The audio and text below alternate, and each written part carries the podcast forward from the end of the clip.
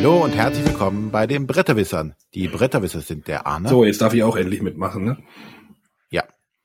Der Matthias. Natürlich, aber auch nur ausnahmsweise mal. Ausnahmsweise. Äh, wird ja doch lustig heute. Und ich bin der René. René halt So, wir haben wieder eine runde Folge, also eine Zehner-Folge, wo wir eine Top Ten vorstellen. Wird es dieses Mal auch eine Top Ten? Man weiß es nicht. Im Internet wird gemunkelt, es könnte keine Top Ten werden. Du spoilerst schon, dass wir Schwierigkeiten hatten.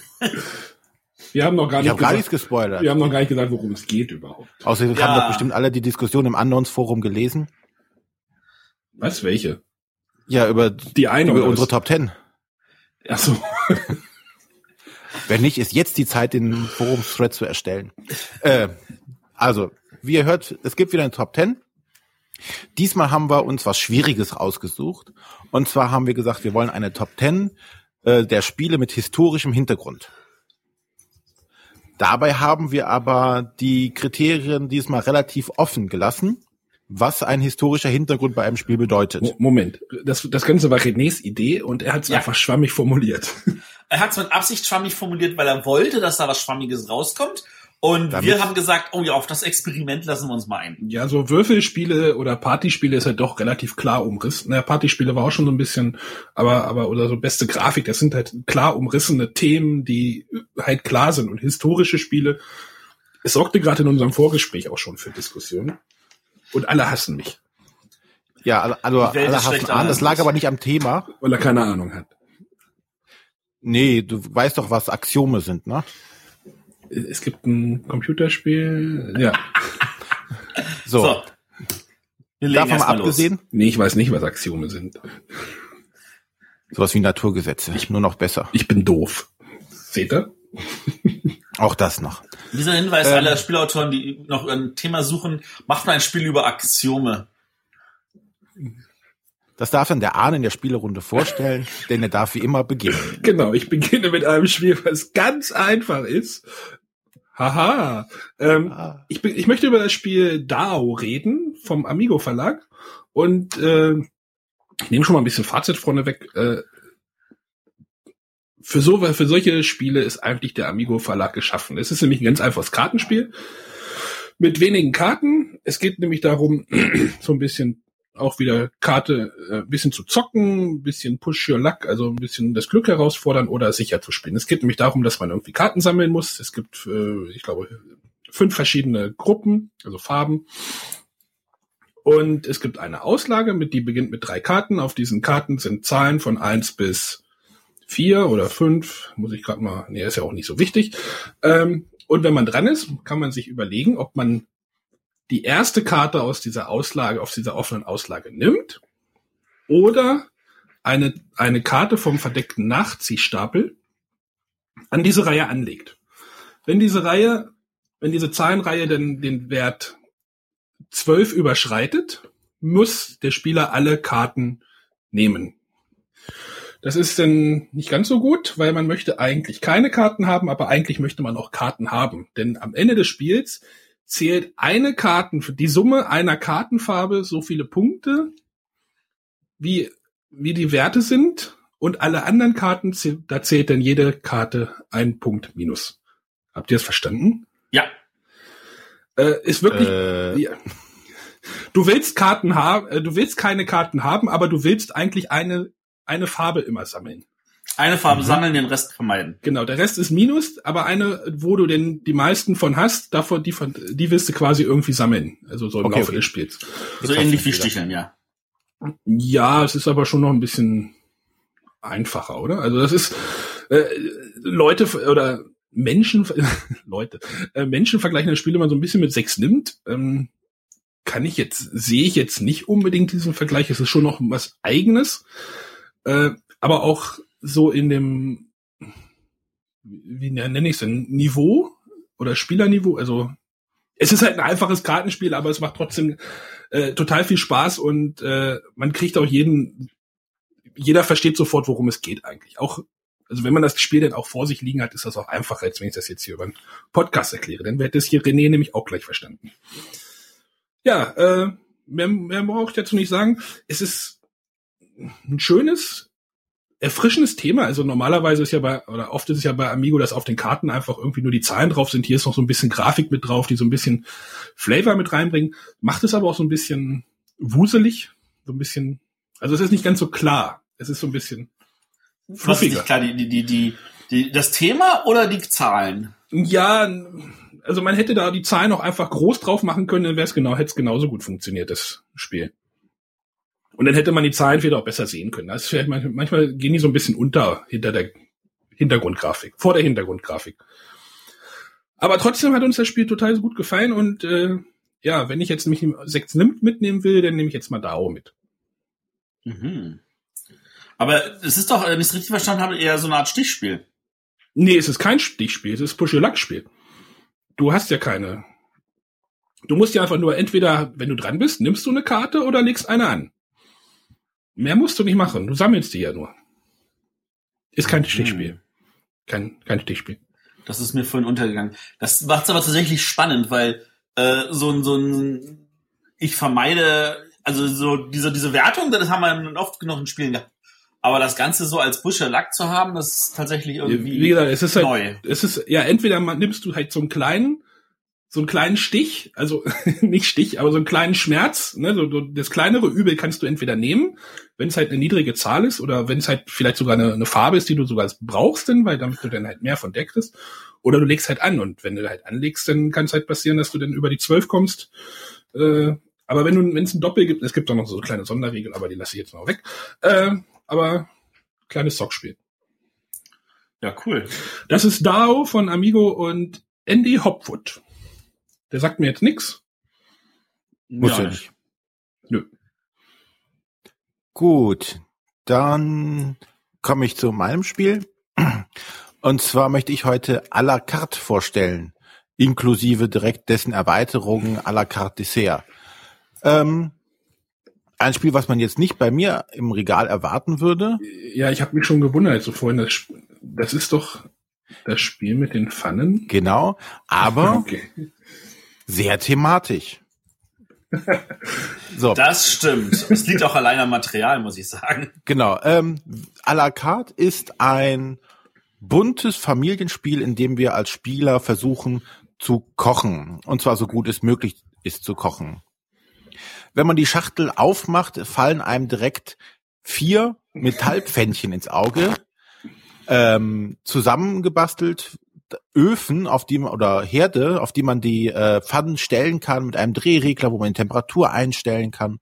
Es gibt so kleine äh, ja, Gewürzstreuer, die mit äh, ja so kristallähnlichen Gewürzen gefüllt sind. Es sind Kochlöffel dabei. Es sind so kleine Plättchen dabei, wo Gerichte drauf sind. Es gibt ähm, einen Mülleimer. Es gibt einen Abfluss. Also alles mehr Spielmaterial oder Spielzeug, kann man fast sagen, als Spielmaterial für ein Brettspiel. Dennoch ist es ein vollwertiges Brettspiel, ähm, das ähm, ja für Familien sehr gut geeignet ist. Worum geht's dabei? Wir kochen und jedes Mal, wenn wir dran sind, haben wir drei Aktionen, in denen wir da haben wir drei Kochlöffel für. Und äh, jedes Mal, wenn wir eine Aktion gemacht haben, wird der Kochlöffel an den nächsten Spieler weitergereicht. Als Aktion können wir entweder machen, wir ähm, wollen etwas kochen und nehmen ein Gericht aus der Auslage, legen es in unser kleines Fändchen rein und müssen dann die passenden Zutaten zu diesem Gericht finden. Äh, Und zwar sind auf jedem Plättchen sind äh, Zutaten gegeben, es könnten Pfeffer, äh, Paprika, Zitrone zum Beispiel sein. Und man hat an den entsprechenden Farben so kleine Gewürzstreuer, die mit diesen kristallähnlichen Gewürzen gefüllt sind. Und die Schwierigkeit oder die, die Herausforderung ist es jetzt, aus diesem Streuer in einer fließenden Bewegung, so heißt es im, in den Spielregeln, äh, die Gewürze in sein Fännchen reinzukriegen. Ähm, das Gemeine ist, man muss aufpassen, dass man nicht zu viel von den Gewürzen drin hat. Bei den Gewürzstreuen ist immer noch Salz dabei. Wenn man zu viel Salz in seiner Pfanne hat, ist das Ge äh, Gericht auch versalzen, es kommt weg. Gleichzeitig muss man aber noch versuchen, seinen Ofen auf die richtige Temperatur zu bringen, weil was nutzt einem die schönsten Zutaten, wenn das Essen kalt ist. Also versucht man, äh, oder hat man als nächste Aktionsmöglichkeit den Ofen heizen. Da spielt aber wieder Glück eine Rolle, und zwar muss ich einen Würfel würfeln Und der sagt mir, um wie viel Stufen ich meinen Herd aufheizen darf. Das kann eins, zwei oder drei sein. Oder äh, die Zahl eins bis drei, da darf ich also variieren. Oder ganz gemein ist, alle Spieler müssen ihren Ofen um eins äh, oder ihre, ihre Heizstufe um eins erhöhen. Was wieder dafür sorgen kann, dass andere, bei anderen Mitspielern das äh, Essen verbrennt. Während sie eigentlich gar nicht dran sind. Und was ich noch machen kann, ich kann eine Kaffeepause einlegen. Dann kriege ich so ein kleines Kaffeetästchen. Das sind dann meistens irgendwelche Bonusplättchen, entweder zusätzliche Punkte oder ich darf meinen mein Ofen in der Temperatur entsprechend regulieren. Also alles wunderbar thematisch. Ähm, bei der Erweiterung kommen noch solche Menüpläne dabei, wo ich also gucken muss, äh, welche Gerichte, welcher Farbe muss ich kochen, um noch Bonuspunkte zu bekommen. Oder ich habe noch weitere Kaffeepausen. Äh, die Erweiterung macht auch noch Platz für einen fünften Spieler, also noch mehr Fännchen und mehr Herde. Ähm, es gibt noch einen ja, Universalstreuer, wo alle Gewürze drin sind. Also, wie letztes Mal schon erwähnt, mehr vom selben, macht jetzt nicht viel kaputt, äh, macht halt einfach nur das Spiel noch ein bisschen bunter an der Stelle ähm, ja, gewonnen hat oder das Spiel endet, sobald einer fünf Gerichte, äh, alle Gerichte von unterschiedlichen Farben gekocht hat. Es gibt, glaube ich, fünf unterschiedliche Farben und der Erste, der es gemacht hat, äh, beendet das Spiel und dann wird je nach Gericht gibt es entsprechend Punkte und wer die meisten Punkte hat, gewonnen. Man kann das Spiel aber auch vorzeitig beenden, indem man nämlich die Gerichte so perfekt kocht, dass man dafür mit Sternen ausgezeichnet wird. Und äh, wer hier als erstes drei Sterne gesammelt hat, äh, gewinnt sofort das Spiel und das Spiel endet. Ganz einfaches Niveau. Äh, unglaublich viel Spaß. Es ist, da kümmert es eigentlich keinen, ob man jetzt die Regeln hundertprozentig beachtet. Kinder finden das Material einfach gigantisch. Unsere Tochter, äh, die können wir das Spiel einfach hinstellen. Die baut sich die Herde auf und fängt an zu würzen und zu kochen. Ähm, Ach, ein Element habe ich noch ganz vergessen, und zwar ist bei jedem ein Pfannkuchen dabei. Jeder kann einen Pfannkuchen äh, kochen. Den Pfannkuchen muss man nicht würzen, weil der Teig ist ja schon so in der Pfanne, aber was muss man mit einem Pfannkuchen machen? Man muss ihn wenden. Und genau wie man es aus dem Film kennt, man nimmt also die Pfanne und versucht durch geschicktes Werfen den Pfannkuchen zu wenden auf die andere Seite. Dafür hat man entsprechend viele Versuche. Ähm, wer das dann entsprechend schafft, kriegt Bonuspunkte. Ja, ich denke, das ist schon klar, das Spiel macht einfach nur Laune, es ist Spaß pur, tolles Material, einfach Regeln für Familien, glaube ich, super geeignet, um einfach Spaß zu haben. Vor allem für Familien. René, ich bin überrascht. Ja, ne? Also ich habe das Spiel noch nicht gespielt. Ich möchte, äh, vielleicht komme ich gleich nochmal dazu, äh, so mal spielen. Ähm, aber man merkt, du brauchst wieder Thema, ne? Ja, aber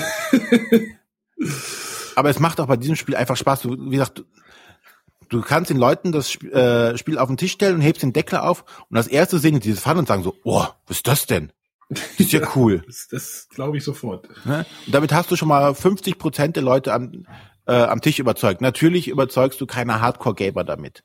Leute, die jetzt ein äh, Weltraum-Simulations vier Stunden vor X-Game erwarten, äh, die sind wahrscheinlich enttäuscht. Echt? Aber die oh. Familie, die Oma, die Kinder, die, wenn sie einigermaßen koordinativ begabt sind, das auch relativ früh spielen können, weil gesagt, Regeln ist dann, ja, sind sehr einfach, sehr simpel, nichts Kompliziertes. Ja, ich denke mal einfach, Spaß für Familien mit Kindern durchaus zu empfehlen. Also das, das Wichtigste finde ich einfach an der Stelle auch die haptische Umsetzung. Dieses Gefühl, die, wie diese Pfannen ausschauen, wie diese äh, Herdplatten ausschauen, wie du mit diesen Gläschen da, wie du versuchst da diese diese äh, Klunker da rauszukriegen, so dass es perfekt ist. Das ist einfach, ähm, da, da, das hat Aufforderungscharakter hoch drei. Ja. Und ich glaube, damit kriegst du halt auch, sagen wir mal so, die, die, die Oma mit ans Spielbrett, die vielleicht ansonsten äh, keine Lust für sowas hat, die aber einfach aufgrund dieser Optik und sagst so, äh, ne, sieht aus, als hätte er eine Puppenküche aufgebaut. Ja. Ganz, ganz toll. Ähm, das Spiel ist mittlerweile auch äh, kurz rechnen. Das war zum 20. Jubiläum. Äh, geht mittlerweile auf die weit über 25. Ja, 2009, also es ist ursprünglich aus dem Jahr 89. 2009 hat, gab es eine überarbeitete Version. Ähm, Ja, jetzt sind wir bald äh, von 89? Von 89 sind wir bald bei den 30 Jahren. Also 2009, äh, 2019 wird das Spiel 30 Jahre alt. Crazy.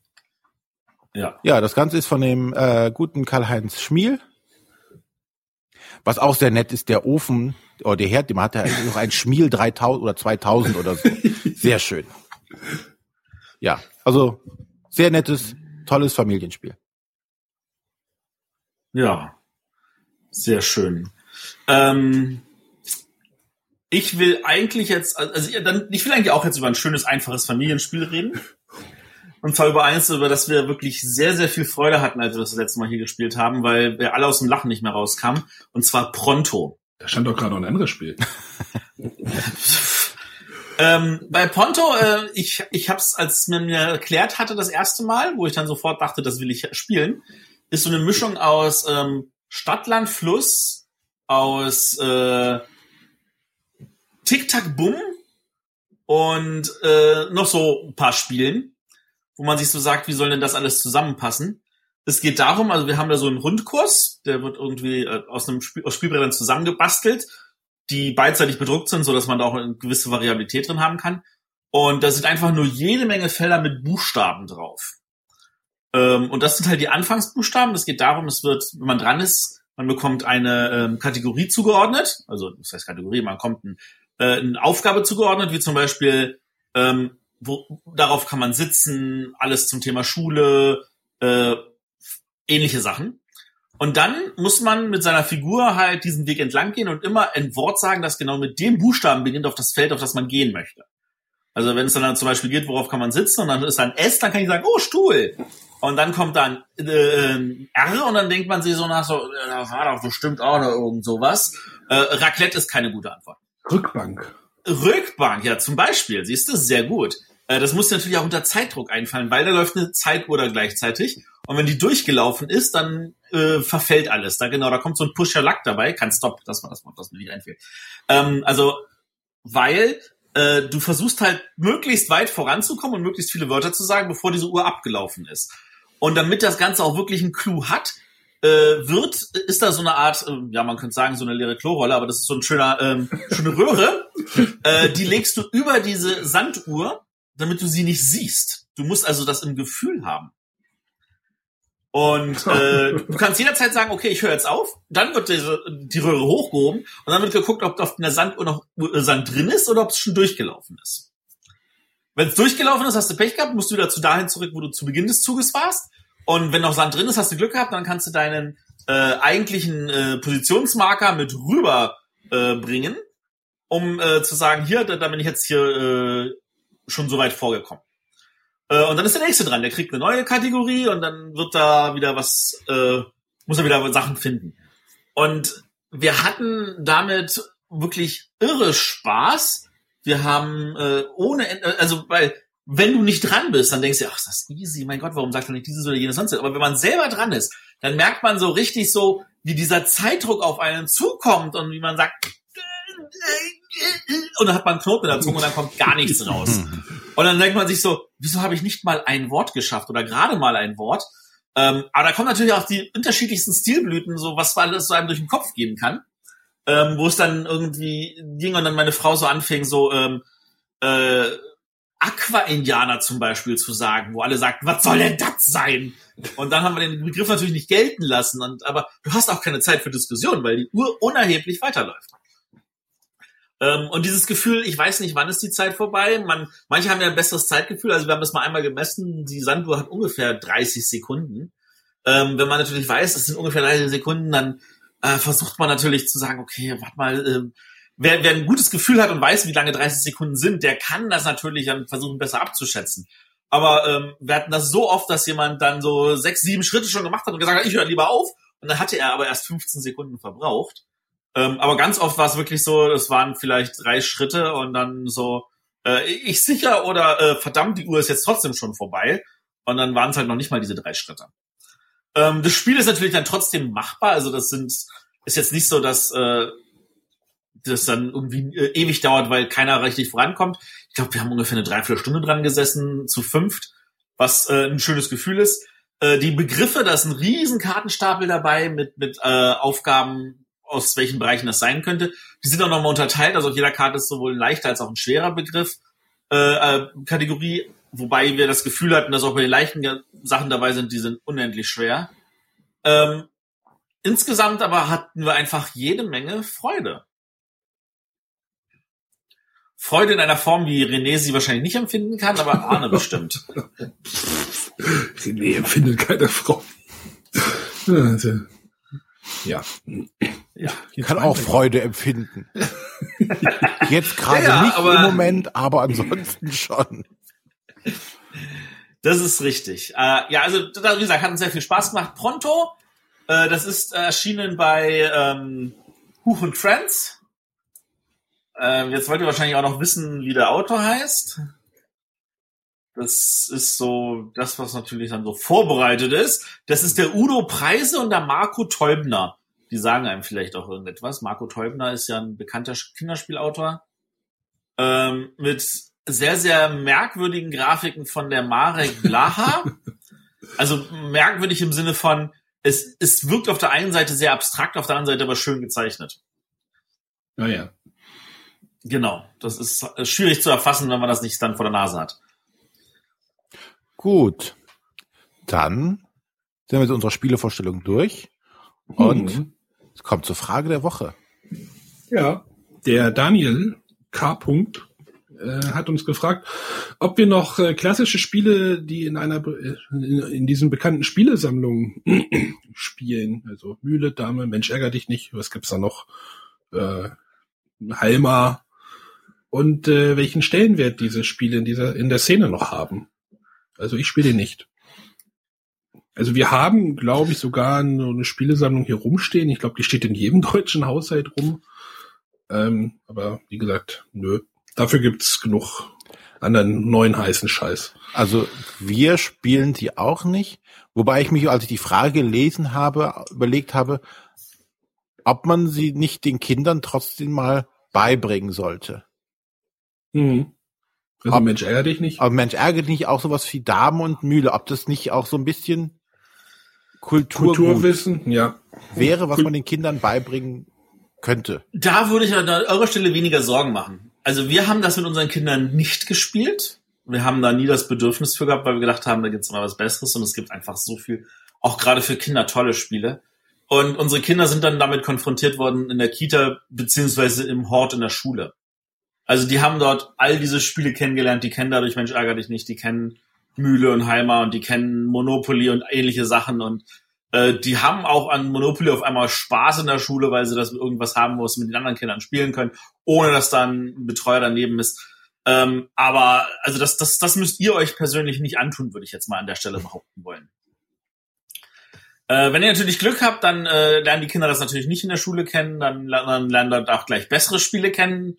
Ähm, aber das ist ja eine andere Geschichte. Naja, ich meine aber, René hat da schon ganz recht, dass man da vielleicht, dass die vielleicht wirklich zu diesem, oh Gott, ähm, ja, zu diesem deutschen Kulturgut schon gehören. Und wie gesagt, ich glaube in jedem, oder ich glaub, sage mal in 80 Prozent der deutschen Haushalte steht so eine Spielesammlung. Ja, du weißt doch hier, als wir in Nürnberg waren, in unserem Quartier, da stand da die Spielesammlung und Monopoly. Ja, genau. Also, Also in es diesem geht mir, Zusammenhang, geht mir nicht darum, dass sie die Spiele äh, toll finden sollen, aber dass man sie schon kennt, weil im Kindergarten spielen die auch kein ähm, Mensch, äh, ehrlich nicht. Mensch ärgerlich, weiß ich noch nicht mal, aber äh, Mühle oder Dame oder sowas, da werden alle Haberspiele gespielt, ne? Also da gibt's ganz tolle Spiele auch für die schon.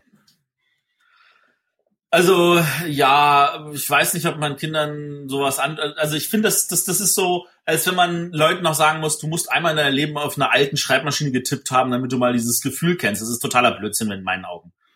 Also äh, Mühle Dame, da könnte ich noch drüber reden. Mensch ärgerlich nicht ist natürlich ein Klassiker, aber mit dem werden Menschen eh früher oder später konfrontiert. Und mit früher oder später meine ich an dieser Stelle jetzt konkretes Beispiel vom letzten Wochenende. Einer aus unserer Spielegruppe ist mit seiner Freundin, hat sich mit anderen Freunden getroffen weil die einfach mal spontan gesagt haben, oh cool, wir machen einen äh, Spieleabend und jeder bringt ein Spiel mit. Und er hat gesagt, du, lass, kannst, kann ich mir dein Identic leihen? Und ich so, natürlich, gar kein Ding. Habe ihm mein Identic in die Hand gedrückt und dann hat er mir ein Foto geschickt von den Spielen, die die anderen mitgebracht haben. Und das war einmal ein Monopoly, das war einmal eine Spielesammlung und das war einmal ein Mensch ärger dich nicht. Ja, das ist halt das, was die Leute mit Brettspielen in verbindet. Also Genau. sage ich schon wieder die Leute, wir au außerhalb unserer äh, Filterbubble, ähm, das, was im Volk bekannt ist. Großflächig, Ja. großflächig, ja. Es ist großflächig bekannt, vor allem weil, ich meine, ich weiß nicht, ob ihr diese Spielesammlung mal angeguckt habt, da ist zwar ein Regelheft dabei für diese 100 Spiele oder 200 oder 400 oder 1000, ähm, das liest sich ja kein Mensch durch. Ja, weil jeder Man nimmt das Regeln Material und spielt die Spiele, die man eh kennt. kennt. Genau. Und das ist dann meistens dann sowas wie dieses dämliche Leiterspiel oder halt äh, mal ein Mühle oder sowas, was der Opa dann mit dem Kind spielen kann oder so. Das wäre an der Stelle auch Aufgabe des Opas. Ähm, aber das ist, sind so Spiele, wo ich denke so, oh, nee, ah, muss, muss man, müssen die Kinder nicht kennen. Sie werden groß und können damit leben, dass sie das nicht kennen. Es ist, also an der Stelle fände ich es wichtiger. Ähm, also ich meine, wenn sie dann irgendwann feststellen, ja, ich will, ich will mich mehr mit Spielen beschäftigen, dass sie dann sagen, und ich will das auch mal kennenlernen, damit ich das da, da auch verstehen kann, was das vielleicht geschichtlich für einen Wert hat, dann können sie das auch gerne mal, dass ich dann irgendwann also äh, erklären lassen, aber äh, richtig kennenlernen müssen? Naja. Und äh, ich meine, Mühle, Dame, Mensch, ärger dich nicht. Wir haben, glaube ich, diese Spiele auch irgendwo im Keller in irgendeiner Kiste liegen, aber äh, nicht jetzt hier unten bei uns in der Wohnung und äh, von da aus gesehen, äh, unsere Kinder, glaube ich, äh, werden auch gut groß ohne diese Spiele. Ja, aber es, ich habe gerade mal Spielesammlung bei Amazon eingegeben. Äh, und es sind drei große Verlage, die sich darum kümmern, also die, die solche Spielesammlungen auch zusammenstellen. Also es gibt da einmal Schmidt, es gibt von Ravensburger und es gibt eins von Norris. Ja, natürlich, weil sich das immer noch verkauft. Das ist aber keine Begründung dafür, dass die eigenen Kinder das lernen müssen. Spielesammlung mit 400 Spielen, Mensch, das ist doch fast so ein guter Deal wie 504, oder? Es gibt auch welche mit 500 Spielen. Das ist fast so ein Überblick wie 504. Und trotzdem finde ich 504 an der Stelle besser. Naja, gut. Ja, Na, ich denke, wir wissen alle, dass das sind nicht die herausragenden Spiele. Und äh, aber kennt sie halt jeder, ne? Fang den Hut ist auch super. Gibt's eins mit Fang den Hut, Backgammon, Malefiz, naja. Ja, die zweite Teil Da der Frage, glaube ich, welchen Stellenwert diese Spiele noch in der Szene haben, hat, glaube ich, Matthias jetzt groß und breit. also, ja, das heißt, also da, da muss man unterscheiden. Also Mensch, ärgerlich nicht hat ja vor ein paar Jahren den hundertsten gefeiert. Ähm, das ist tatsächlich etwas, was natürlich in der Szene aufgenommen wird. Und man guckt sich dann auch diese tollen Variationen an. Da hatten sie ja dieses äh, Mensch ärgerlich nicht Kartenspiel und dieses mit diesen äh, Brücken oder äh, Wänden oder sowas, Ah, was ja, da war. genau, wie hieß denn das? Und ich erinnere mich noch, wie ich damals, damals heißt irgendwie 19, äh, nee, im Jahre 2000, wie ich ein großes Mensch ärger dich nicht 3D-Spiel, 3D-Spiel, weil da war wirklich so eine Pyramide aufgebaut und man konnte ja einzelne Ebenen drehen und so ein Kram.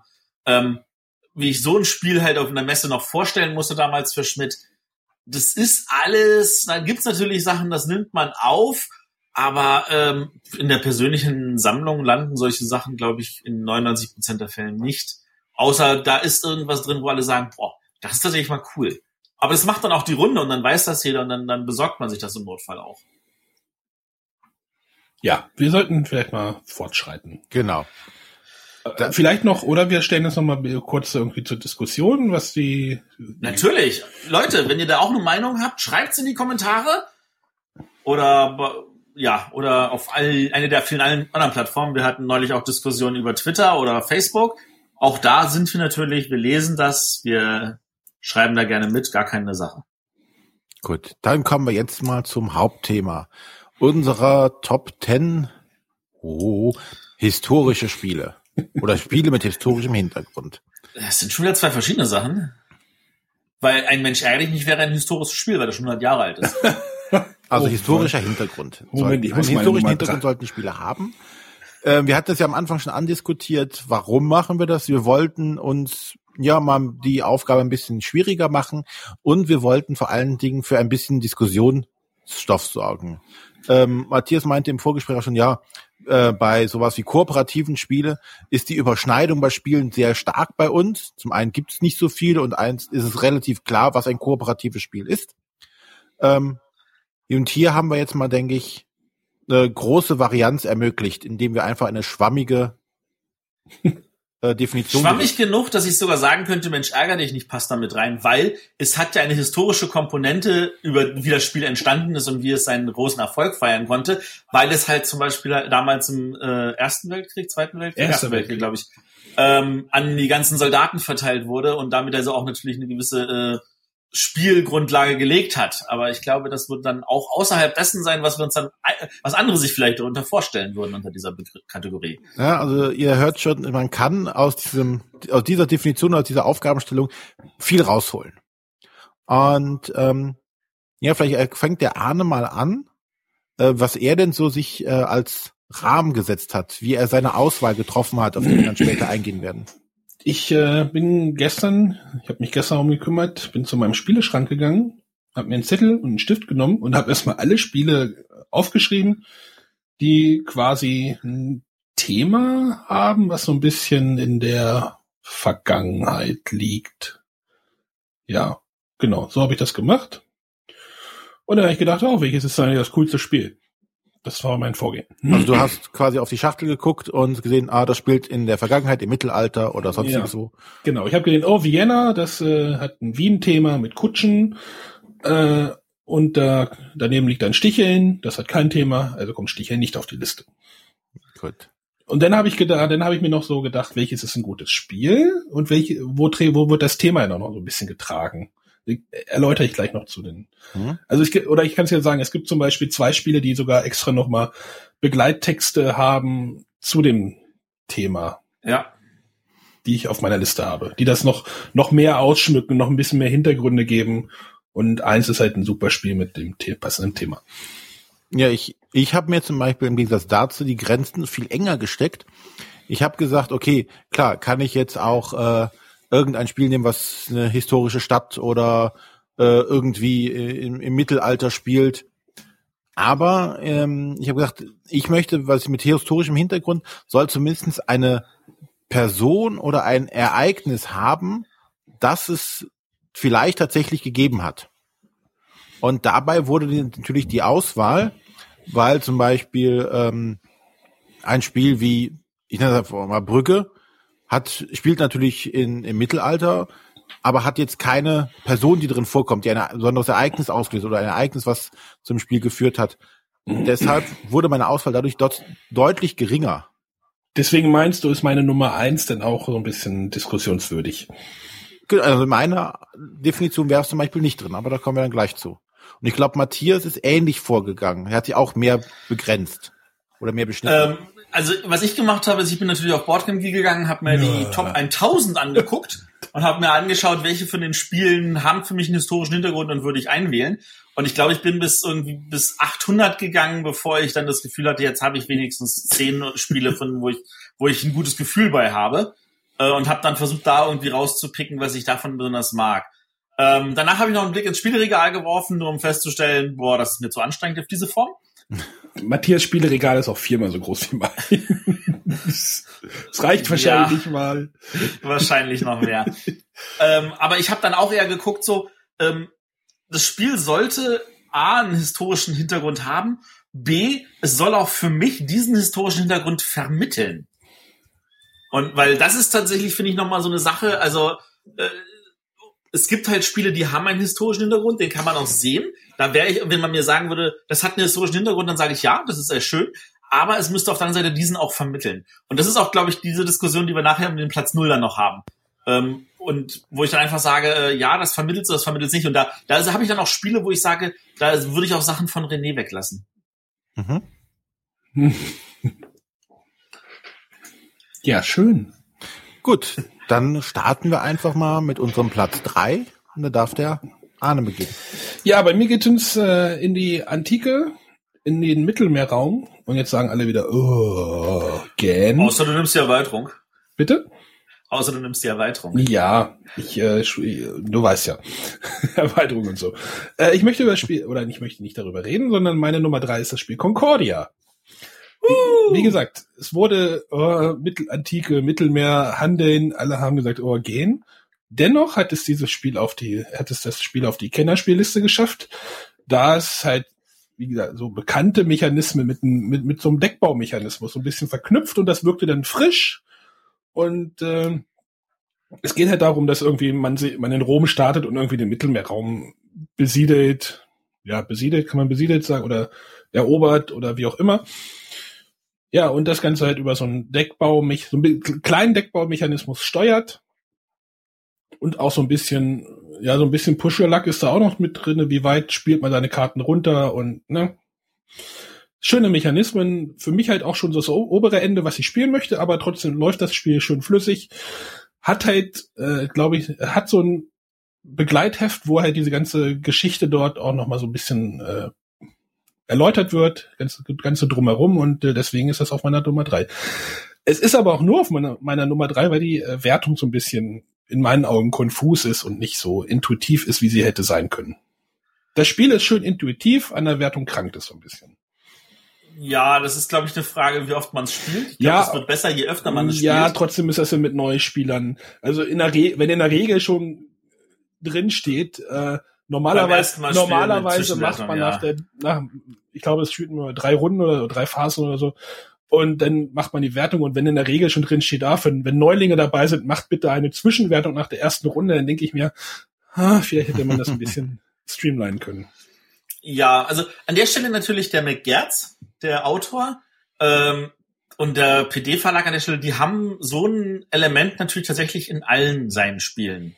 Also der hat auch äh, bei Magister, nee, nicht bei, bei, wie, bei Navigator und bei ähm, Antike und so, der hat jedes Mal so ein Heftchen dabei, wo es ihm darum geht, dass auch erklärt, was, wie er die Geschichte dort äh, verarbeitet hat und was er dort verarbeitet hat.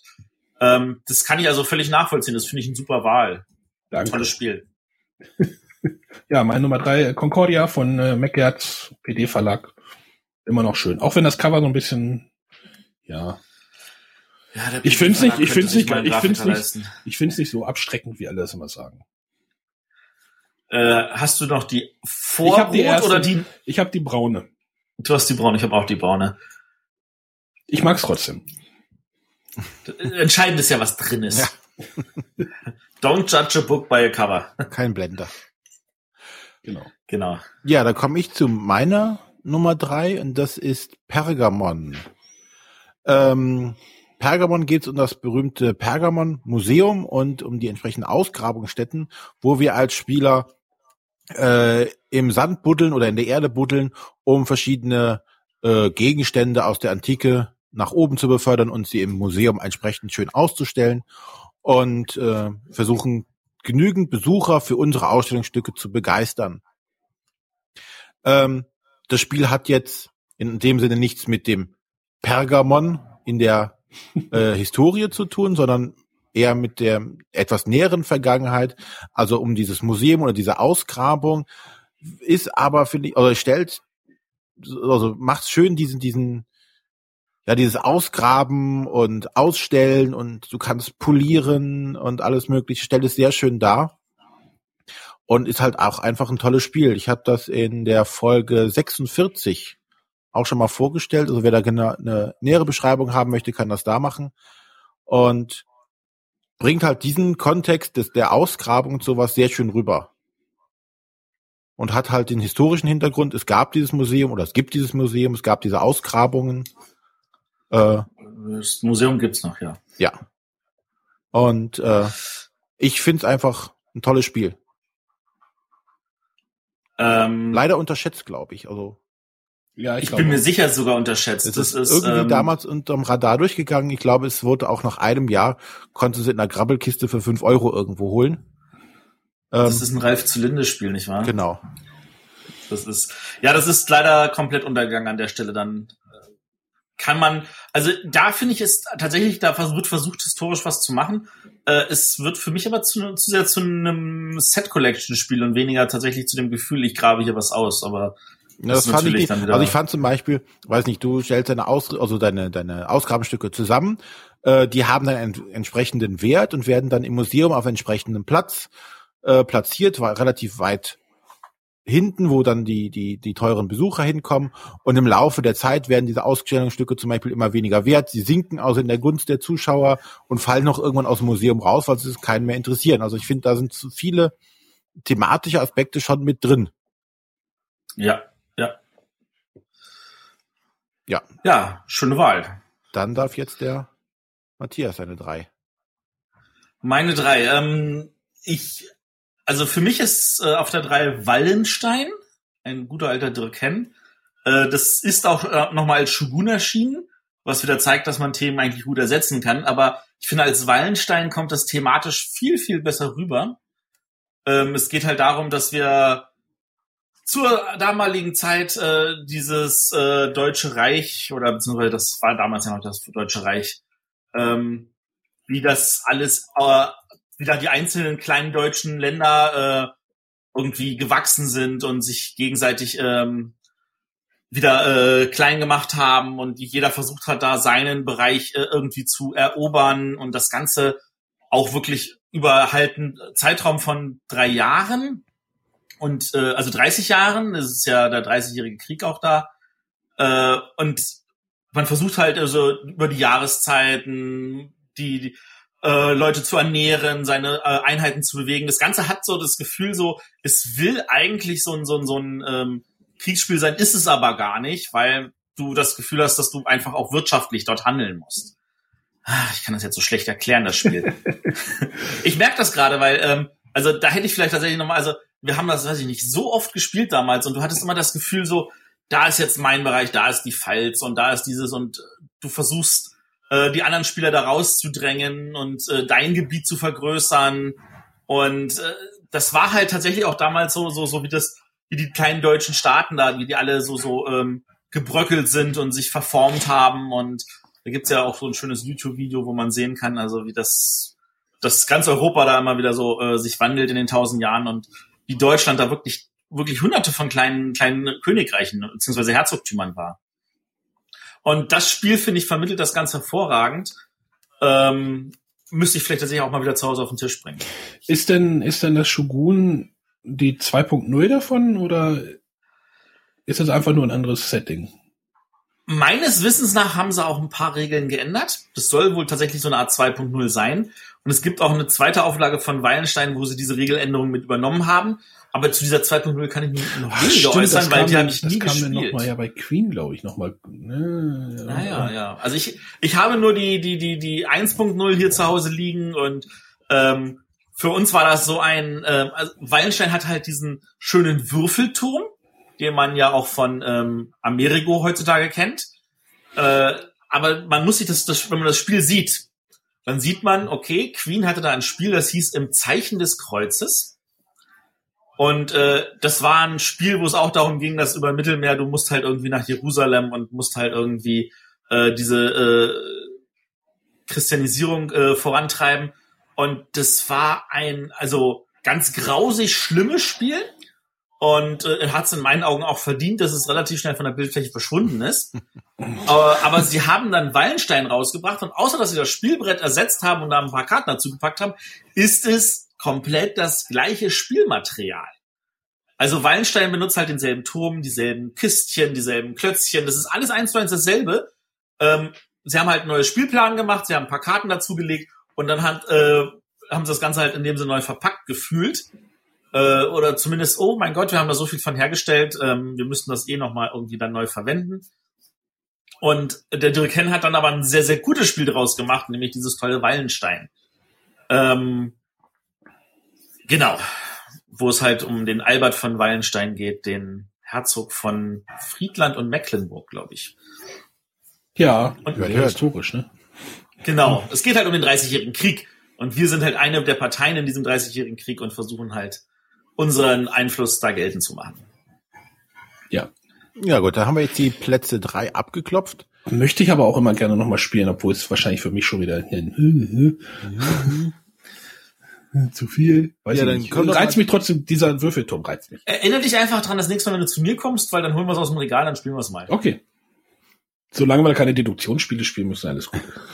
Ja, gar kein Problem. Dann kommen wir doch mal zu Arnes Nummer zwei, Genau, ich was mich schreibe am, in, am, am meisten wundert.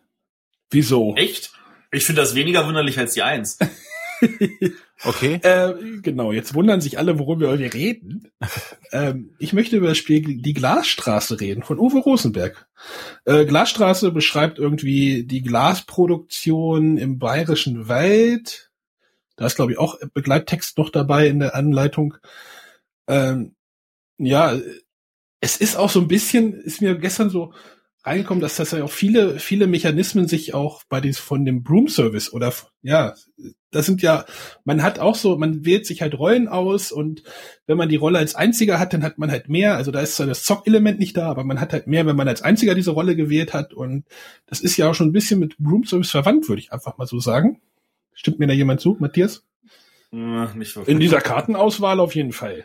Ja, das ist so, als würdest du sagen, ähm, Ja, ja. Glasstraße ist verwandt mit ähm, Farmville, weil da auch so ein Rondell drin ist. Ach, Quatsch.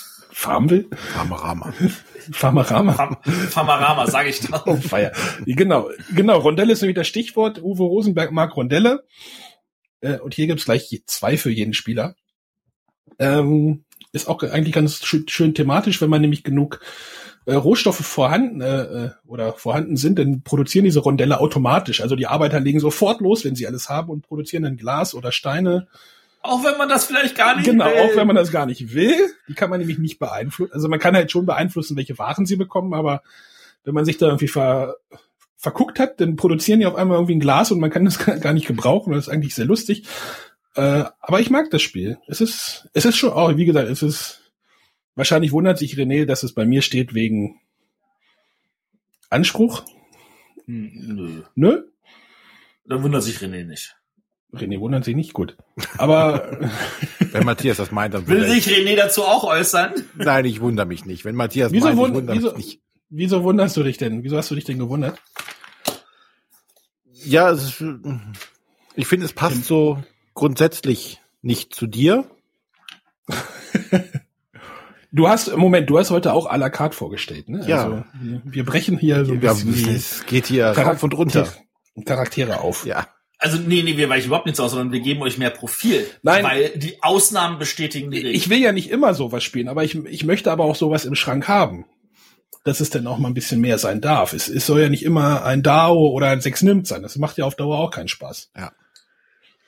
Es darf dann auch mal ein Glasstraße oder Paläste von Carrara sein oder ein Concordia. Das darf dann, das, die stehen bei mir oben links. Das, die haben so ein eigenes Fach. Kommen nicht oft auf den Tisch, aber wenn dann schon. Genau, oder Russian Railroads habe ich halt auch rum, habe ich ja auch rumstehen. Oder ein, Mar oder ein. Marco Polo. Ja, ja. Alles gut. Also ich habe schon noch ein bisschen mehr Bandbreite, aber ich stelle halt auch gerne den Kleinkram hier vor. Du musst Genau, dich nicht aber halt- Glasstraße, Ja, So, historische Einordnung ja. ist vorhanden, oder? Äh, Ja, weil es die, ja, es ist, ihr habt da einen anderen Ansatz, ja, das ist wohl wahr, aber Das ist der richtige, das, das war halt das Risiko, das wir eingehen mussten. Ist ja auch so, richtig ich bin, es sagt ja keiner, dass es falsch ist, oder? Äh, also ich finde Glasstraße, das ist, das ist auch wirklich schön, dass tatsächlich dieses Spiel halt einen historischen Hintergrund hat und dass es halt diese Glasstraße auch tatsächlich gibt. Aber ähm, für mich kommt sie halt nicht rüber. Aber das ist ein persönliches Gefühl. Spiel ist trotzdem cool. Vom Feeling Frage. hast du ein schlechtes Gefühl, ne? Ja, ja, vom Feeling her hatte ich ein schlechtes Gefühl. So ist es. ja, dann um mal bei irgendwelchen Fußballanalogien zu bleiben. dann komme ich jetzt zu meiner zwei. Ich glaube, das ist das Spiel, was äh, Matthias am wenigsten mag, weil ihm wahrscheinlich auch das, das, das, das Historische nicht rüber, weit genug rüberkommt. Er hat's noch nie gespielt. Da kommt, da kommt's wirklich gar nicht rüber, bin ich der Meinung. Wenn in deiner, deiner halt- Defini- Definition ist es auch so. Das kann ich sogar durchaus zustimmen. Aber ich habe mich für die Schlösser des König Ludwig entschieden. Also zum einen, thematischer Hintergrund, es gab diesen König und er hat ein Schloss gebaut. verrückte Schlösser gebaut. ähm, ja, wir bauen halt oder sind Architekten und versuchen auch eins dieser verrückten Schlösser zu bauen. Ähm, ich fand's halt toll, ist halt diese, dieses Plättchenlegespiel. Du versuchst was aufzubauen. Du äh, musst hin und her verschieben, verschiedenste Räume. Die haben die absurdesten, äh, absurdesten Formen nicht, aber es gibt halt große Runde, es gibt lange, schmale. Du versuchst die Gänge, dann musst du Treppen verbinden. Dann hast äh, ein, ein Kellergeschoss, was du bauen musst. Ähm, ja, das Spiel ist im, im, im, beim Spielerischen bringt es nicht mehr hier diesen historischen Charakter rüber oder dieses historische Flair rüber, aber das Thema ist halt definitiv in dem Bereich anzusiedeln. Äh, auch nochmal da zum, zum Nachhören, das habe ich in Folge 28, glaube ich, auch schon mal vorgestellt. Äh, wenn man da noch mal näher in die 28? Ja, ist schon lange her, ne? ist ja schon lange her. Kann man da noch mal reinhören für eine genaue ist Beschreibung. Ludwig noch nicht mal verrückt. Das ist halt, ich fand's halt einfach, oder ich finde es halt einfach ein, ein tolles Spiel.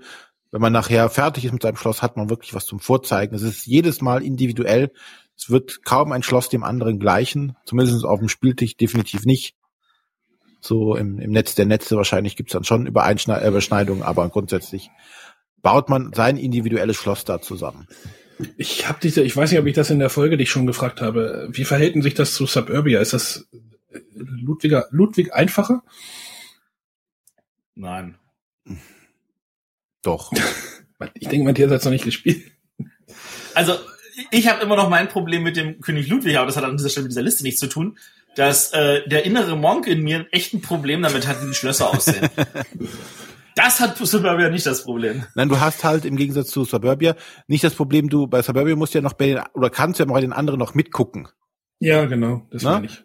Hier bist du halt auf dich fixiert und musst halt deine Räume planen und äh, versuchen entsprechend das Maximum aus deinem dir gegebenen rauszuholen. Und äh, ist dadurch natürlich etwas solistischer, dass du halt, also die einzige Interaktion, die du hast, ist, dass du Sachen versteigern musst und äh, verhandeln musst, welches Teil jetzt die anderen Spieler kaufen können. Aber ansonsten baut halt jeder mehr für sich. Aber wenn das nicht stört und auch der, der innere Monk befriedigt werden kann, Wobei, je nachdem, wenn du gut bist, kannst du deinen inneren Monk natürlich auch befriedigen, indem du dein Schloss symmetrisch baust. Ne? Das ist ja möglich. Es macht es nicht Naja, einfacher zu Aber gewinnen. dann gewinne ich wahrscheinlich nicht.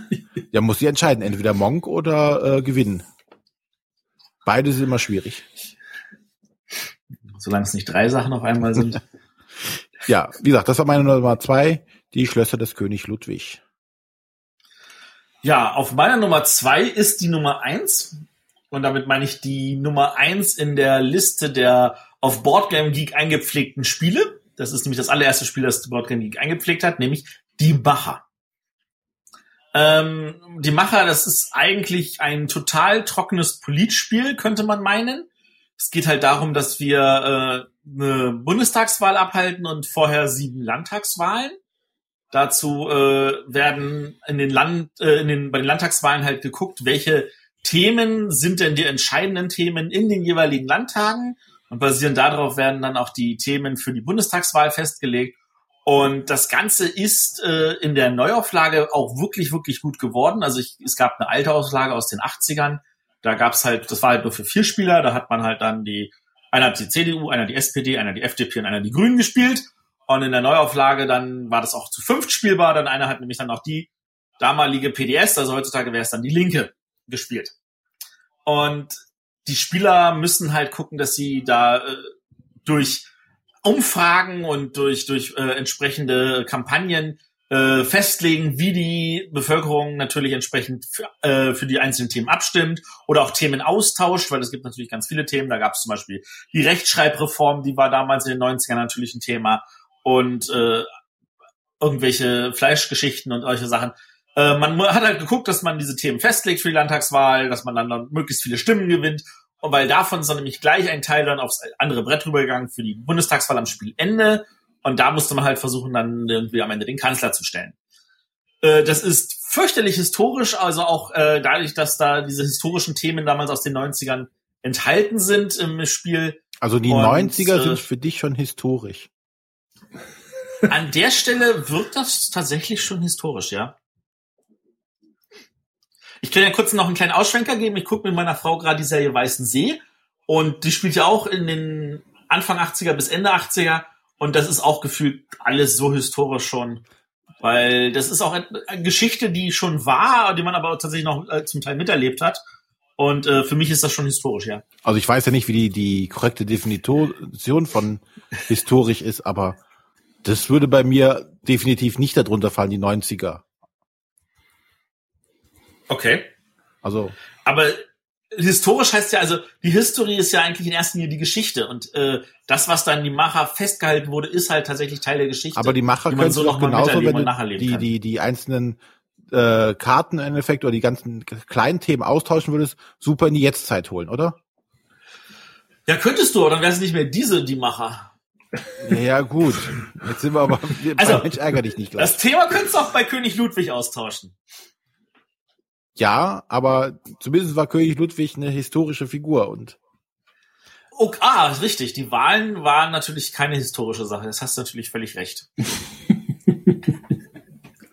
also ich finde das schwierig zu sagen, dass das ein historisches Spiel ist. Oder mit dem Es ist ein Spiel mit einem historischen Hintergrund. ja. Der ist halt nicht ganz so weit in der Vergangenheit. Historisch 100 Jahre? Auch knapp. Also die Macher ist auch noch, also um mal zu sagen, es ist übrigens von demselben Herrn, von dem du heute à la carte vorgestellt hast, dem Herrn Schmiel. Ja. Und äh, also das zeigt mal die Bandbreite dieses netten Herrn. Und der, also das, das, das, der, der war auch sich nicht zu faul, auf die Schachtel zu schreiben, abendfüllend. Weil das ist tatsächlich äh, ein Spiel, das so vier Stunden mal dauern kann oder fünf. Weil du locker 30 Minuten brauchst für jede Landtagswahlen, du spielst davon sieben Stück und dann hast du noch die Bundestagswahl und äh, das ist tatsächlich, glaube ich, ja das längste Spiel, was wir jetzt hier in dieser Liste haben. Arne winkt ab. Spiel klingt spannend. Das dauert zu lang. Klingt spannend, dauert so lange, ja. Nee, so politisch bin ich ja schon interessiert, aber ja. Also ich bin politisch an der ist, das, ist ja, das Spiel dann eigentlich gut gealtert? Kann man das heutzutage noch spielen oder ist das so? Oh. Also so Spiel. Dazu müsste ich tatsächlich mal wieder auf den Tisch Oh, bringen. nix spielt da, ey. Mann, Mann, Mann, Mann, Mann. Das, das, Problem, das Problem an der Stelle ist tatsächlich halt, äh, es ist halt abendfüllend. Ja, deswegen, das ist schon mal ein Punkt, der wahrscheinlich nicht so gut gealtert ist. Wenn Deswegen ist es auch historisch, weil Matthias das vor historischer langer Zeit gespielt hat. Oh, Hätte er es gestern gespielt, wäre es nicht mehr historisch. Na, Also ich muss sagen, ich habe halt einfach, also ich, ich hätte echt Bock, es mal wieder zu spielen an der Stelle. Aber es ist halt schwierig dafür, vier Stunden zu finden und sich jetzt nochmal in die Regeln wieder einzufuchsen, weil das Regelheft war natürlich auch lang. Nicht so lang wie das von, ähm, um mal ein anderes Spiel mit historischem Hintergrund zu machen, das Streuhandspiel, wo es darum geht, dass wir die Treuhand äh, verwalten und entsprechend rumschachern. Auch abendfüllend, auch lang, auch viel Material. Ja, aber nach dieser abendfüllenden Diskussion können wir jetzt zur Nummer- nächsten Diskussion. zur nächsten Diskussion gehen und zwar zu unseren Nummer eins sind. Arne. Ja, ich schmeiß mal Istanbul in die Runde. Istanbul ist meine Nummer eins. Das ist doch nicht historisch. Wieso ist das nicht historisch? Es bildet den, äh, es bildet in vereinfachter Form den historischen Bazar in Istanbul ab. Wo, wieso ist das nicht historisch? Wenn das Spiel Konstantinopel heißen würde, wäre es äh, historisch. Äh, ja.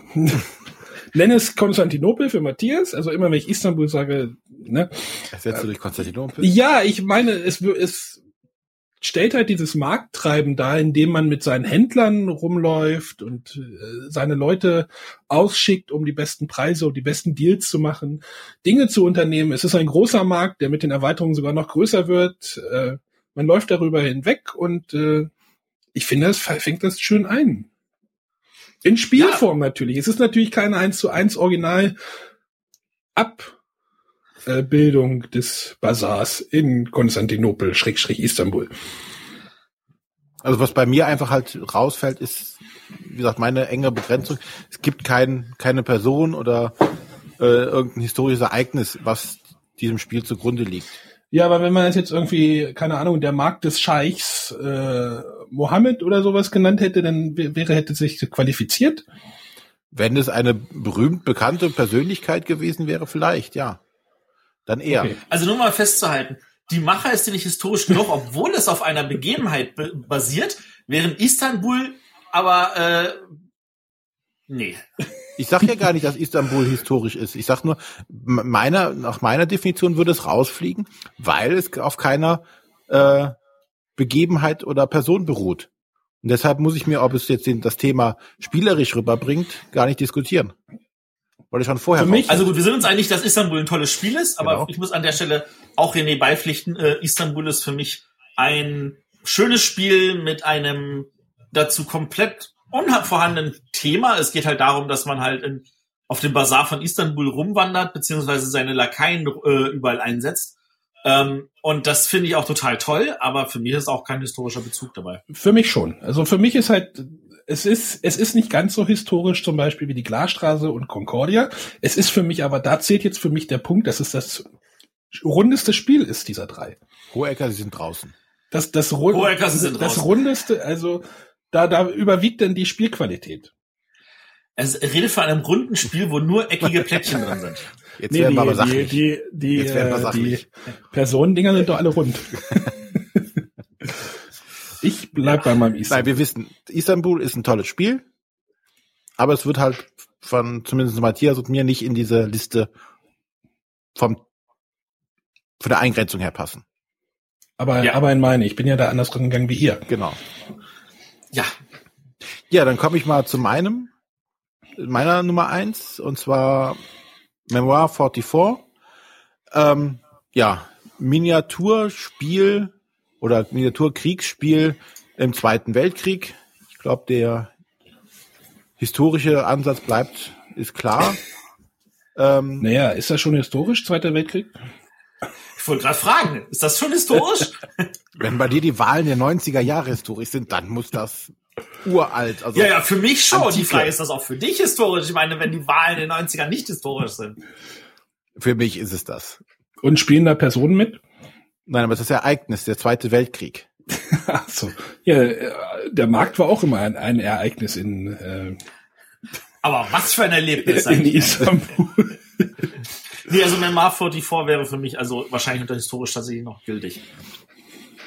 Ah, aber die Wahlen 90er jetzt nicht? Die 90er für mich auch. Also Ja, würde ich jetzt alles nicht entscheidend ist, dass da tatsächlich was verarbeitet wird. Aber erzähl es mal lieber weiter. Nein, also ähm, ist halt von Days of Wonder ein äh, ja Miniaturenspiel, das ähm, im Gegensatz, also ich mag nicht diese äh, Simulat Kriegssimulationsspiele, wo du tatsächlich mit äh, Lineal und alles mögliche übers Feld rennst und versuchst alles detailgetreu, sei es Wetter, sei es Nachschub, äh, zu machen. Days of Wonder hat es hier geschafft, das entsprechend zu abstrahieren auf ein Brett mit Hexfeldern, dass du, äh, auf dem du halt großzügig deine Truppen hin und her bewegen kannst. Äh, es gibt relativ wenig verschiedene Truppen. Es gibt Infanterie, es gibt Panzer, es gibt Artillerie und durch die verschiedene Erweiterung kommt natürlich noch mehr hinzu. Aber ähm, es geht basiert halt auf diesem ähm, Command and Color System ähm, und macht das Ganze relativ einfach und dazu zu einem Spiel, das äh, ja relativ zügig geht, trotz obwohl es halt Miniaturen oder beziehungsweise so, ein- so ein Kriegssimulationsspiel, nenne ich es jetzt mal, an der Stelle ist. Einfach und schnell, du hast deine, deine Kommandokarten, die du ausspielst und befehligst dann äh, Einheiten auf der linken, auf der rechten Flanke oder in der Mitte und äh, würfelst, die Würfel sind relativ einfach, es gibt äh, du würfelst, musst das Ziel quasi versuchen zu treffen. Also auf dem Würfel sind halt dann Infanterie oder äh, Panzer oder äh, Granaten abgebildet. Wenn du einen Panzer beschießen willst, musst du einen Panzer würfeln, die natürlich entsprechend selten auf den Würfeln vorhanden sind. Es bricht alles sehr gut runter. Trotzdem hast du ein spannendes Spiel, was du in einer Stunde pro Szenario, du hast da glaube ich 20 Szenarien, äh, locker spielen kannst. Und es versucht halt die historischen Schlachten äh, sei es jetzt hier die, die Stürmung der Normandie und sowas alles nachzubilden auf dem sehr abstrakten und einfachen Level. Von daher ist das für mich auf der Nummer eins gelandet. Ich muss das wirklich irgendwann mal spielen. Warum hast du es noch nicht gespielt? Äh, wie schon erwähnt, das Thema. Ich bin, man kriegt mich nicht für ein Spiel, wo, es, wo, es da, wo ich einen Krieg nachspielen muss. Das fühlt sich für mich völlig verkehrt an. Ich, ich habe tatsächlich eine innerliche Schranke. Okay. Ja, kann ich verstehen. Ja.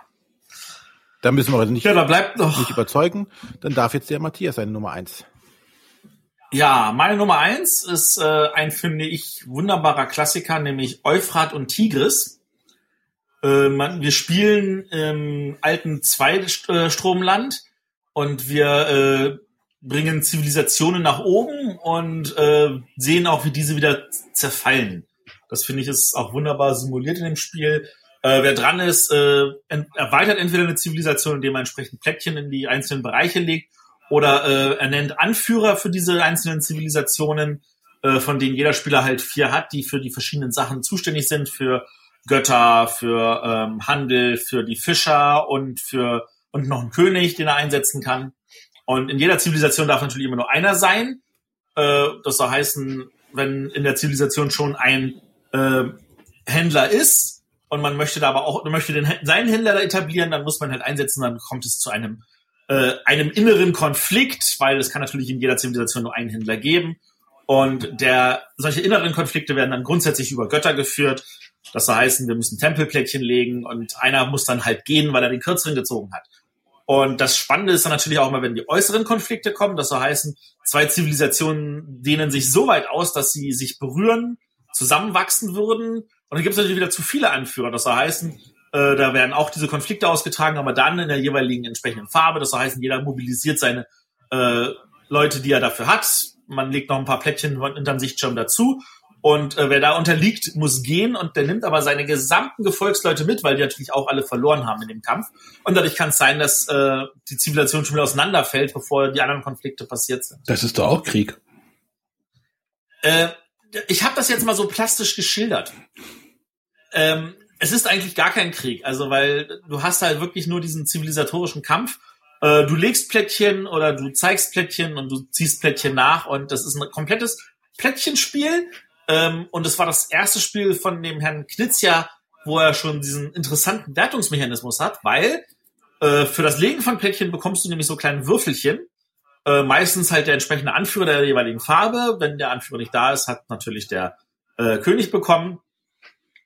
Und äh, du hast halt versucht, in allen vier Farben deine Plättchen Würfel zu sammeln. Ab und zu hast du dann Monumente erstellt, was an, was äh, äh, äh, Leute kostet, weil die entsprechenden Plättchen umgedreht werden. Dafür generieren sie äh, die Dinger jede Runde, was dann aber wieder total spannend ist für die anderen Zivilisationen da ranzukommen, weil sie natürlich auch diese äh, Würfelchen haben wollen. Und es geht darum, in der Farbe, wo man die wenigsten hat, natürlich die meisten zu haben, also mehr als die anderen. So dieser äh, ähm, einfach genialen Mechanismus, den er später dann wiederverwendet hat.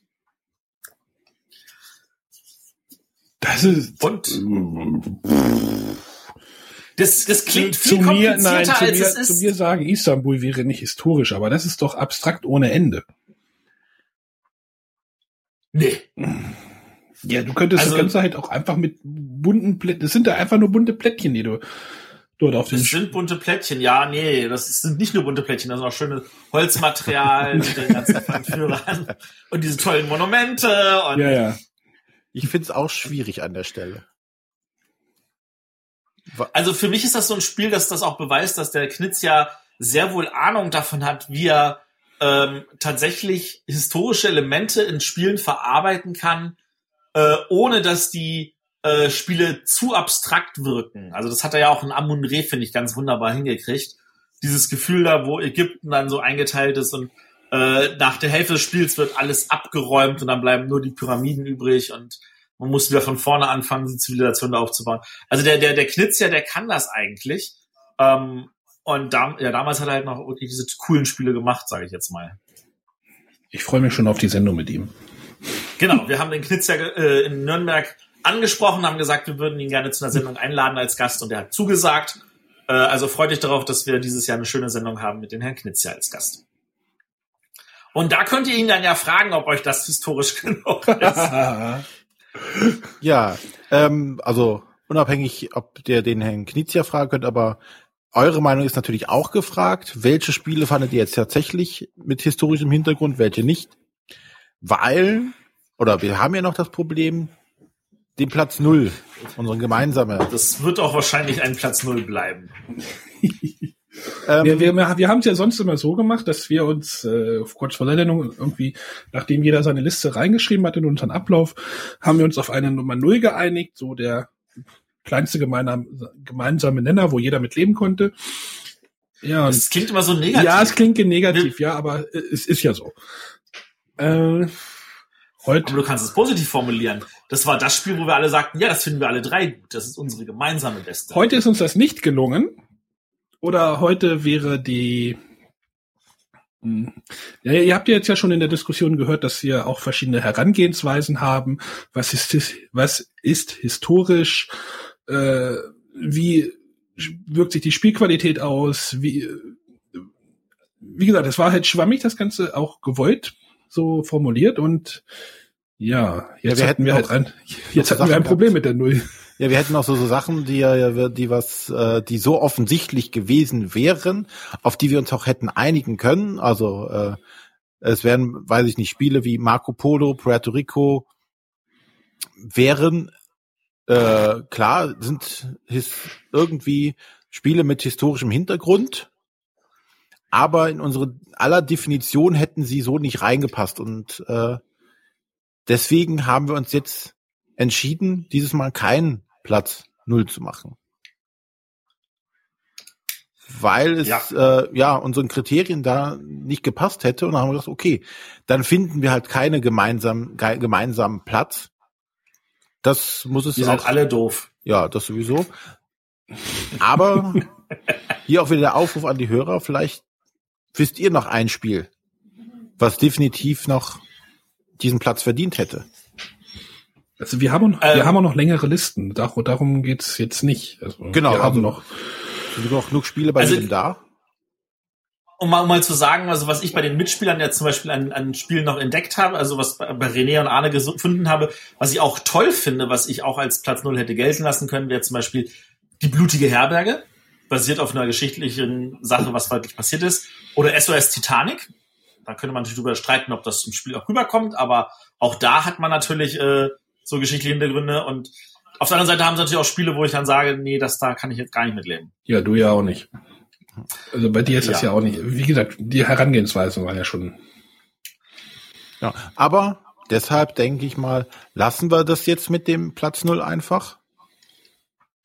Wer sich jetzt darüber Hoffen, dass aufregt, das das einzige Mal geblieben wer sich ist. darüber aufregt, darf es gerne jetzt uns in den Kommentaren um die Ohren hauen und sagen, wir sollen uns gefälligst demnächst wieder einigen und so lange diskutieren, bis wir einen Platz Null haben. Oh, Und wer natürlich der Meinung ist, ich, ich finde es cool, wenn wir uns streiten. An dieser Stelle vielleicht auch mal in der Sendung der Aufruf. Wir hatten bisher, glaube ich, nur über Facebook und Twitter. Äh, wir wollen demnächst auch ein paar Sendungen machen in einem neuen Format, äh, wo Arne und ich uns mit Argumenten gegenseitig an den Kopf werfen. Ach, Argumente. Ach so. Argumente. Nicht und der essen. René dann als, als abhängiger Schiedsrichter versuchen muss, irgendwo den Mittelweg zu finden. Äh, und wir wollen dieses Versus-Format, äh, da haben wir, glaube ich, noch nicht ganz so den perfekten Namen zu. Aber da könnt ihr uns Input geben. Da haben wir ein schönes Formular. Der René packt das auch nochmal in die Show Notes, äh, damit ihr da äh, draufklicken könnt und dann sagen könnt, oh ja, ich, ich habe auch noch Argumente dafür. Und dann haben wir vielleicht demnächst schon die erste Sendung, wo Arne und Matthias sich die Köpfe einschlagen. Ja, Ringfrei zu Runde eins. ja, ich denke, jetzt haben wir so die historischen oder die Spiele mit historischem Hintergrund. oder auch weniger historischen. Ich denke, wir haben auf jeden Fall Ja. wieder eine schöne Mischung an Spielen abgegeben, wo wir denken, das sind alles gute Spiele. Also schlechte Spiele waren definitiv nicht dabei. Ob sie jetzt in das Muster ich auch passen oder nicht, sei jetzt mal dahingestellt. Ja, Was heißt hier ja mit Lachen? Was? Muster. König Ludwig. Nur du hast ein Problem damit. Eufrat und Tiris baut, baut man auch ein Muster, oder? nicht? Genau. Wie machst du das da mit deinem Ja, inneren da Monk? sind die Plättchen Genau, wie machst du das dann bei groß. dem Spiel mit deinem inneren Monk? Das ist doch hervorragend. Das, sind, das ist ein, ein schönes Feld mit Feldern, wo, wo, also Brett mit Feldern, wo das jedes Plättchen auf ein Feld passt. Das ist doch hervorragend. Aber symmetrisch sieht das nachher gar nicht aus, ne? Das sieht realistisch aus. Und wenn das Ruinenplättchen noch dazwischen gelegt wird, das funktioniert alles. Ja. Oh, wird schon wieder albern, ja? Außerdem, ich möchte noch mal Eigentlich anmerken. Matthias, du sagtest doch, du magst diese Kriegsspiele dann nicht, dass du einen Zweiten Weltkrieg nachspielst. Aber Manhattan Und dann nehme ich Project sowas wie Wallenstein und Euphrat und Tigris. Ich weiß. und Manhattan- Project, wo du eine Atombombe baust.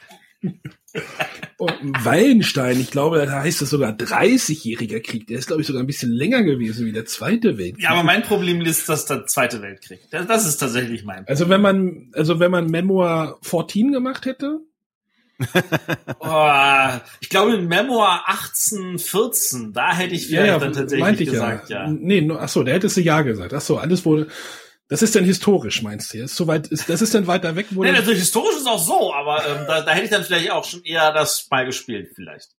Aber hättest du das Original spielen können? Wie heißt das nochmal? ja, ja, ich weiß, ja.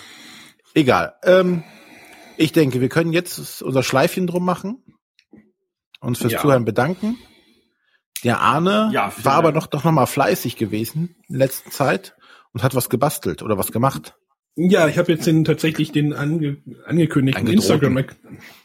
Bitte? Den angedrohten. ja, ich habe jetzt noch einen Instagram-Account für die Bretterwisser geöffnet.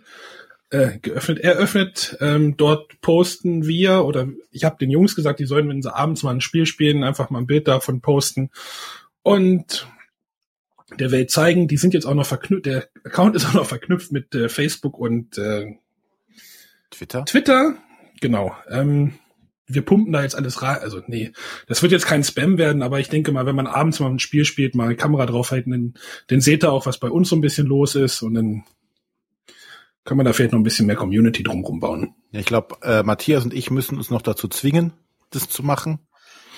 Ähm, ja, ich, ich, ich bin das, für mich ist das noch ungewohnt, aber ich will auf jeden Fall da auch. Also ich, ich mache das eigentlich immer, wenn ich ein Spiel spiele, mache ich eigentlich immer irgendwie ein Handyfoto oder sowas und dann ja. Habe ich das sonst immer auf meinen eigenen Account hochgeladen, jetzt schiebe ich es beim Bretterwissern durch und dann. Wir haben gestern Mysterium zum Beispiel gespielt. Cooles Spiel. Dafür, ja. Ohne historischen Hintergrund.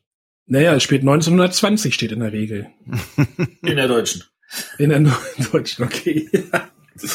ja, genau. Wenn ihr uns da folgen wollt, freuen wir uns natürlich. Äh, ansonsten auch bei Twitter und bei Facebook immer schön auf Abonnieren klicken oder wie das da heißt.